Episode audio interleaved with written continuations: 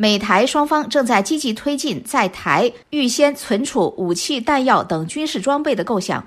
在台湾建立紧急武器库存，彰显美国对台承诺的同时，也被认为将进一步增加美军介入台海冲突的可能性。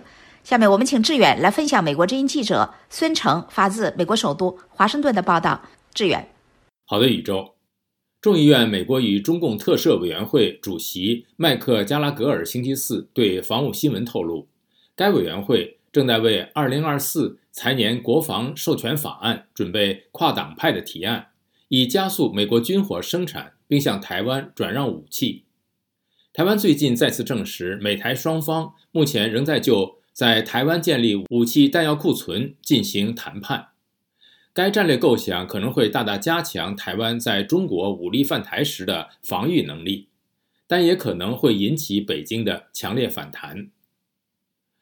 台湾行政院长陈建仁表示。自从去年年底，美国国会通过了《二零二三年国防授权法》，提出了区域紧急储备库存的构想以来，美台之间一直在进行相关磋商和讨论。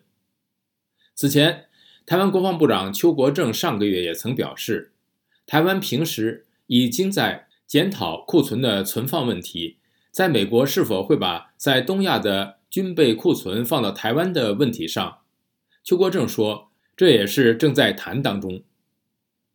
在乌克兰冲突中，美国及其盟友用了长达数个月的时间才建立起向乌克兰提供武器装备的运输系统。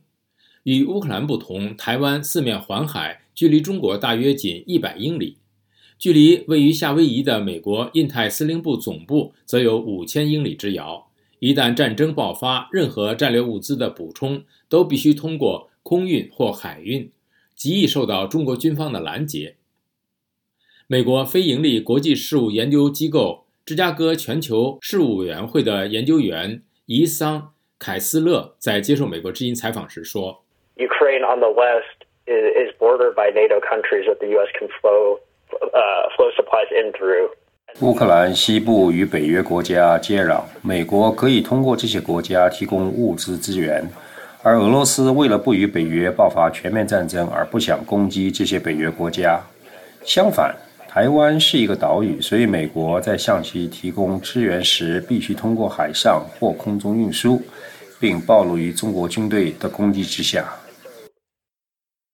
台湾前国防部长蔡明宪对美国之音说：“解放军可能希望速战速决，但这是不太可能的。台湾至少可以坚持几个星期。”那中共可能封锁台湾啊？如果说他们这个从台湾海峡到台湾的太平洋都封锁的话，啊最少嘛，台湾目前的弹药呢，啊，我想可以维持到几个礼拜没有问题。蔡明宪说，他认为美国要帮助台湾维持一个自我防御能力，最好跟台湾的国防产业合作，在台湾设置弹药的武器的工厂、飞弹的工厂，这样是可以长久的。建设区域紧急库存，在某种意义上已被认为是彰显了美国对台湾防卫的承诺和政治意愿。